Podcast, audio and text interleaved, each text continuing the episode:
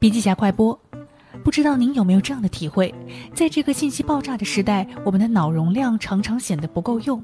面对大数据时代的到来，我们到底应该如何面对呢？克莱设计告诉你，其实我们大可不必抱怨信息数据过载。他从实践出发，告诉我们未来的组织是无组织的、去中心化的。我们可以通过工具获得内容数据、用户行为数据，运用新的方式对数据重新组合打包，以对数据进行最大范围的处理和增值。简单的来说呢，就是如果用传统方式使用数据，当然是无效的了。但是呢，如果我们用了新的方式之后，就可以让数据增值。而你需要做的只是特别关注数据量和分析速度。